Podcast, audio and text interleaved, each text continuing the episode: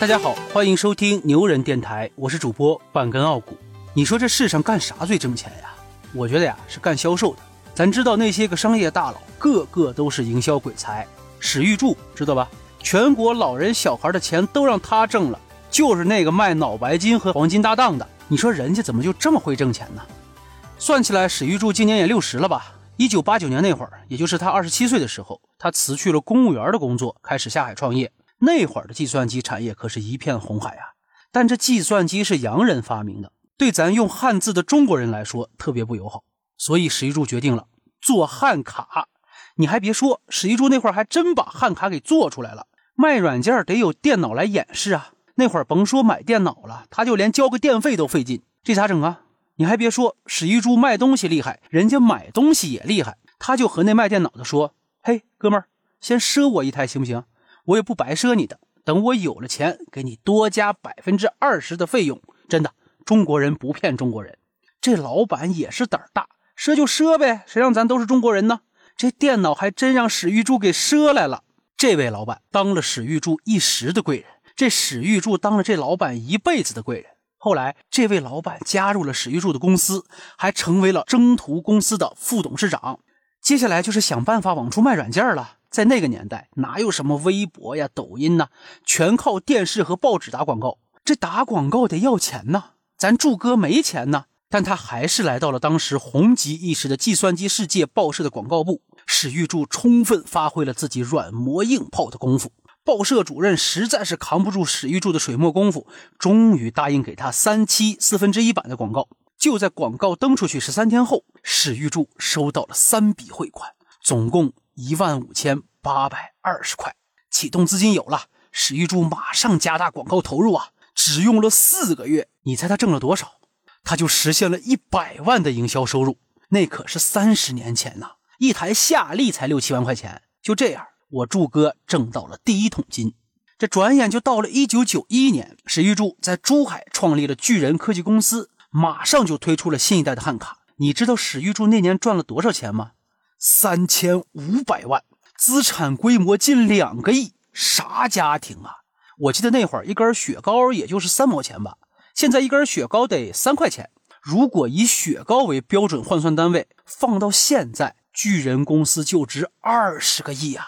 柱哥有钱了，膨胀了，但汉卡的红利期也过了。史玉柱经过一番周密的考察，决定进入保健品行业，于是脑黄金问世了。史玉柱决定的没错啊，脑黄金让他赚了个盆满钵满呀。于是我柱哥大手一挥，给我盖楼。一九九四年，巨人大厦开始动工。但是到了一九九七年，只盖了三层的巨人大厦烂尾了。为了这栋楼，史玉柱不但把从脑黄金上赚的钱全搭了进去，而且脑黄金也因为管理不善由盛转衰了。这栋楼没盖成，巨人集团因为巨额债务已经名存实亡了。而且史玉柱也背上了二点五个亿的债，眼看他起高楼，眼看他宴宾客，眼看他楼塌了。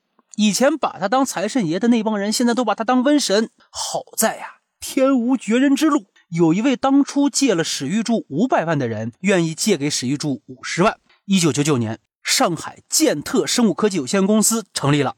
二零零零年，史玉柱再次创业，推出了现在还洗着我右脑的脑白金。今年过年不，哎呦，他太洗脑了，太洗脑了啊！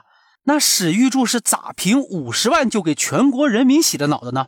他用十五万做广告，十五万搞生产，十五万做后备，又改进了管理模式，在江苏江阴玩了一把饥饿营销。他左手给居民区的老头老太太发脑白金，并让他们宣传，必须说是儿女送的啊。右手又雇人在全市的各大药店疯狂问话，就问你们这儿卖不卖脑白金吧。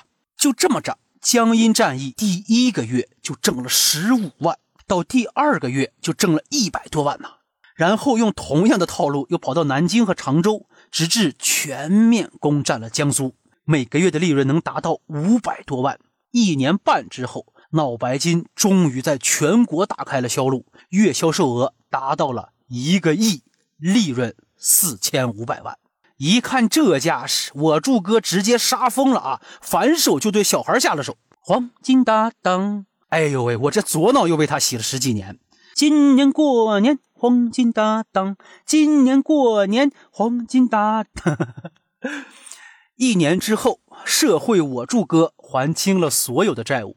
二零零三年，我柱哥激流勇退，把如日中天的脑白金卖了，卖给了老朋友段永基任董事长的四通控股，自己跑去做游戏了。征途都知道吧？二 D 游戏的关门之作。这游戏咱就不多说了，反正差点把网易给干倒。二零零七年十一月，巨人网络登陆纽交所，融了十个亿美元啊，成为了国内市值最大的游戏公司。我柱哥成为了第一个不穿西装进入纽交所的中国人。安德鲁·格鲁夫曾经说过啊，唯有偏执狂才能生存。从一个信念开始，史玉柱凤凰涅槃，浴火重生啊，彰显了硬汉本色。强者风范。好了，这事儿就这么着吧。感谢收听牛人电台，我是主播半根傲骨，我们下期不见不散。